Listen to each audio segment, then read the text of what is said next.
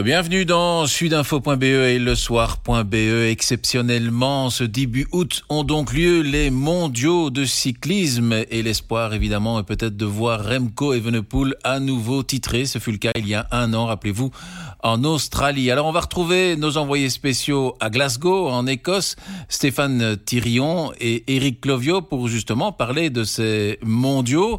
Et la première question qui nous vient forcément à l'esprit, alors Remco Evenepoel qui vient de gagner la, qui vient de gagner la Classica San Sebastian pour la troisième fois de sa carrière, est-il finalement le grand favori de ces mondiaux à Glasgow?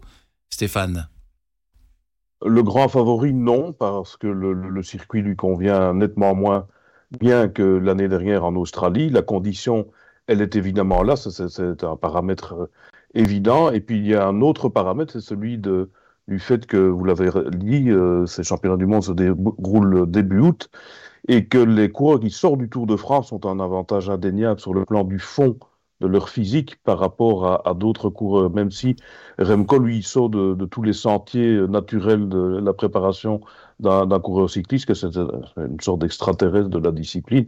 Donc tout peut lui convenir, mais il y a ici, dans ce circuit, tellement de virages, tellement de, choses techniques qui empêchent en, principe un coureur de faire la différence tout seul, mais rien n'est indiqué, je vous dis tout, encore, ce n'est que de la théorie, tout cela. Un homme seul peut peut-être ou pas partir. Toujours est-il que la configuration du circuit obligera euh, toutes les équipes euh, à rouler devant toute la journée. Ça, c'est quelque chose évidemment que notre compatriote aime. Et sa mission surtout sera d'allumer la première mèche de la journée dans le plan belge. Est-ce que cette première mèche sera décisive ou non Ça, nous le saurons dimanche soir. Justement, Eric, euh, en termes de parcours, on en parlait Comment est-il réellement ce parcours de, de, Glasgow?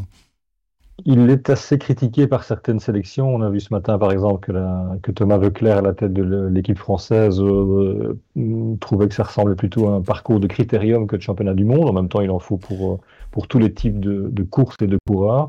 Euh, on le surnomme le, parcours aux 500 virages. Euh, grosso modo, c'est le, nombre de, changements de direction qu'il y aura euh, sur le circuit local à, parcourir une dizaine de fois. Je crois que c'est 47 virages par, par tour de circuit.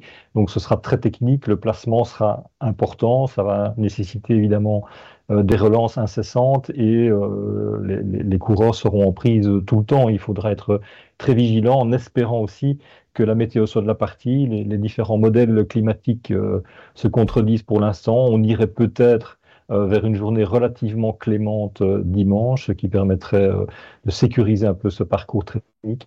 si jamais la pluie devait s'inviter, comme c'est souvent le cas en, Écosse, ça pourrait compliquer singulièrement les choses pour tout le monde et rendre les, pronostics encore plus aléatoires. Justement, Stéphane, la météo, en cas de pluie, elle peut favoriser qui finalement? On sait bien qu'au Tour d'Italie, c'est quelque chose qui n'a pas vraiment plu à Remco. C'est le cas de le dire. Bah, oui, elle défavorise tout le monde, hein, parce que quand, comme Eric vient de le dire, il y a tellement de virages que forcément, s'il pleut, tous les coureurs, quels qu'ils soient, même si ce sont des acrobates, devront freiner bien davantage dans, dans ces virages. Donc ça, ça de la tension en plus et le risque de chute provoque beaucoup de tension dans, dans un peloton. On le voit dans toutes les courses, on l'a vu encore au Tour de France, mais en principe, selon les prévisions que nous avons regardées ce matin, il ne devrait pas pleuvoir. Donc oublions entre guillemets ce paramètre, ce serait fâcheux euh, du contraire, car euh, franchement, quand on trace un circuit pareil, on doit tenir compte de ce paramètre, et c'est un peu curieux qu'il n'y ait pas pensé, mais ça c'est un autre débat. Sinon, dans le genre de climat comme celui-là, euh, la première personne à qui je pense, c'est Mats Pedersen qui avait été sacré sur un circuit un peu semblable en 2019, pas loin d'ici d'ailleurs, à Woget, sous une pluie battante, il est plus toute la journée, ça c'est le genre de truc qu'il aime bien. Et en deuxième rideau, ou en premier rideau euh, plutôt, je pense au cyclocrossmen, parce que eux euh, n'ont pas peur de tout cela en hiver. Euh, c'est pas trois gouttes de pluie qui vont leur faire peur. Donc si on dit cyclocrossmen, on pense inévitablement au duo Van Der Poel, Van Aert, qui seront dans tous les cas de figure deux des favoris. On va rester un, instant sur le côté belge. On parle énormément de Remco Evenepoel, mais il y a deux autres, on a envie de dire, favoris dans cette équipe belge. C'est euh, Jasper Philipsen, euh, maillot vert au Tour de France, et forcément celui dont vous venez de parler, Stéphane euh, Wout van Aert. Alors, Eric, quel est la façon finalement de, gérer ce trio, ce trio presque envie de dire magique côté belge? Euh, ça a l'air clair dans l'esprit de Zen Van Tourenhout et, des coureurs en tout cas. Donc euh, visiblement, il a, il a clarifié les rôles et les missions de chacun depuis quelques jours. Et je suppose que la dernière réunion tactique, euh, sans doute de demain, de ce samedi soir, sera déterminante. On, on, peut estimer sans doute qu'effectivement, comme Stéphane l'a dit, Remco est peut-être celui qui, dans la phase décisive de la course, pourrait allumer la première mèche. Ensuite, il y aurait, il y aurait Wout van Aert comme, comme argument qui peut à la fois accompagner un groupe, euh, sprinter, on connaît sa pointe de vitesse, et puis en dernier, en, dernière arme, euh, sans doute euh, Jasper Philipsen si, si un emballage plus massif devait se dessiner. Donc on a plusieurs, plusieurs atouts. Certains estiment que c'est que trois, trois leaders protégés ou, trois atouts c'est trop, c'est compliqué en tout cas à gérer dans un groupe de de neuf coureurs. Il faudrait effectivement que les rôles soient bien clairs. On rappelle aussi que euh, il n'y a pas d'oreillette dans un championnat du monde. Donc, je veux dire, l'adaptabilité euh, tactique, la souplesse euh, et l'intelligence de chacun et la communication verbale ou gestuelle entre chaque coureur sera importante. Et on peut, il faudra que ce soit beaucoup plus clair qu'il y a deux ans à Louvain, par exemple, où on se souvient de, on va dire, l'incompréhension entre, entre Remco et Wout euh, dans, très tôt euh, dans, la finale. Donc ici, a priori, Zanon Tourenot a pris, a pris les devants et a euh, serré les rôles de, chacun. Stéphane, vous y croyez franchement à, une entente entre trois égaux et trois champions? C'est pas évident. Oui, sinon le sélectionneur nous aurait pris. Il se serait passé par exemple de, de Jasper Philipsen, mais c'est difficile sur le plan politique, je dirais, de, dire au quadruple vainqueur d'étape du Tour et maillot vert, euh, tu es bien gentil mon garçon, mais tu ne viens pas avec nous parce qu'on n'a pas besoin de toi. Euh, je pense que Philipsen est assez intelligent pour euh, savoir qu'il doit aussi collaborer dès le début de la course, parce que comme je l'ai dit tout à l'heure, c'est une course où il faudra rouler devant. Donc si on roule devant, ça veut dire que toute la sélection roule devant, avec deux capitaines comme Tige Benoît et Jasper Stuyven qui ont beaucoup d'expérience et qui seront eux les relais entre les, trois leaders et ce sera à eux de, se dire, non pas par direct, mais en direct dans la course, voilà, je me sens bien, je me sens pas bien. C'est comme ça que ça a toujours fonctionné. Il vaut mieux avoir dans la même équipe trois forces, même trois forces qui sont évidemment des adversaires dans leur équipe de club, que de ne pas en avoir du tout. Aller euh, dans un championnat du monde avec un seul leader qui se casse la figure après un tour, c'est beaucoup plus dommageable que d'avoir euh, trois pions comme nous les avons la Belgique a la meilleure sélection sur le papier, c'est à elle à en profiter et à faire valoir euh, ses valeurs tactiques et collectives euh, en l'occurrence. Eric, euh, quels seront les, autres concurrents, les concurrents des, Belges sur ce, sur ce parcours de Glasgow? Stéphane l'a évoqué, on pense à Mats Pedersen qui sort d'un Tour de France de, de, très bonne facture, qui a été champion du monde très loin d'ici dans le Yorkshire. Euh, on pense forcément à, Mathieu Van Der Poel, qui a priori euh, sera très à l'aise sur un circuit technique et qui lui aussi est allé au bout du tour, sans doute dans cette perspective de préparation euh, mondiale. une équipe danoise qui sera solide, probablement collectivement une des meilleures, une des, seules qui puisse soutenir la comparaison avec, avec l'équipe belge autour, donc je l'ai dit, de Pedersen et de Skelmose. Il y aura une équipe italienne qui, joue toujours un rôle euh, forcément euh, dans, ce rendez-vous mondial. Euh, L'Espagne paraît un peu plus légère autour d'Arambourou.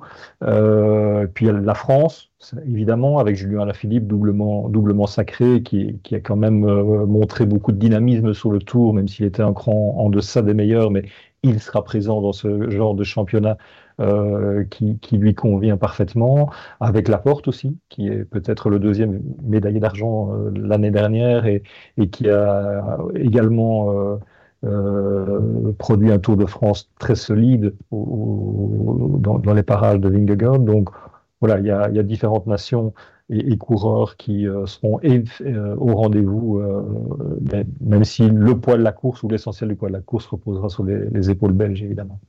Pour terminer, ben, simplement un pronostic et on va commencer euh, avec vous, Eric, euh, qui va gagner ces, mmh. ce ces mondiaux, d'après vous? Votre euh, favori? Je dirais que je dirais que le tour de Wout van Aert doit, doit, doit venir et ce, pourrait être cela. Je pense qu'il il a terminé euh, assez serein le Tour de France avant les autres, donc il a peut-être profité d'un petit peu de, répit mental, ce qui lui offrira peut-être un tout petit peu de fraîcheur euh, bienvenue. On sait qu'il avait quitté le Tour pour euh, de, bonnes raisons familiales et, une nouvelle paternité. Je pense que cette, voilà, cette sérénité personnelle et cette fraîcheur que lui a euh, procurer cet abandon quelques jours avant la fin du tour peuvent être des atouts déterminants. Euh, voilà, ce serait, ce serait une belle histoire en tout cas si Wout pouvait être sacré dimanche à la suite de un an après Remco. Stéphane? Mais moi, je joue une carte étrangère, désolé, mais si je donne le même nom que Eric, ça n'ira pas non plus. Hmm. Donc, euh, je vais dire Mathieu Van Der Poel, parce que il y a un an d'ici, il était en prison, ou à peu près euh, en Australie, parce que il avait, il s'était bagarré avec des jeunes filles qui essayaient de le réveiller dans sa chambre. Il avait fait une heure de course, enfin, ça avait fait un, un barnum, si vous vous souvenez, considérable. Je mhm. pense que c'est un truc qu'il n'a jamais avalé. Il a tout, Mathieu Van Der Poel, pour être champion du monde sur route. Quand il cible un objectif, on l'a vu cette année, Milan-San Remo, 280 km, Paris-Roubaix, environ 260. Demain, pardon, dimanche 277, c'est une distance qui lui convient parfaitement, le circuit lui convient parfaitement. Il a vraiment un œuf appelé avec l'arc-en-ciel et pas que lui. Les Pays-Bas attendent euh, le sacre depuis 38 ans, vous imaginez un peu. Donc euh, il y a beaucoup de choses qui convergent vers euh, la possibilité que Mathieu Van Der Poel soit l'hyper favori. Je suis plus inquiet par contre par rapport à sa sélection parce que s'il y a des égaux chez nous, je peux vous dire que chez les Néerlandais c'est encore pire.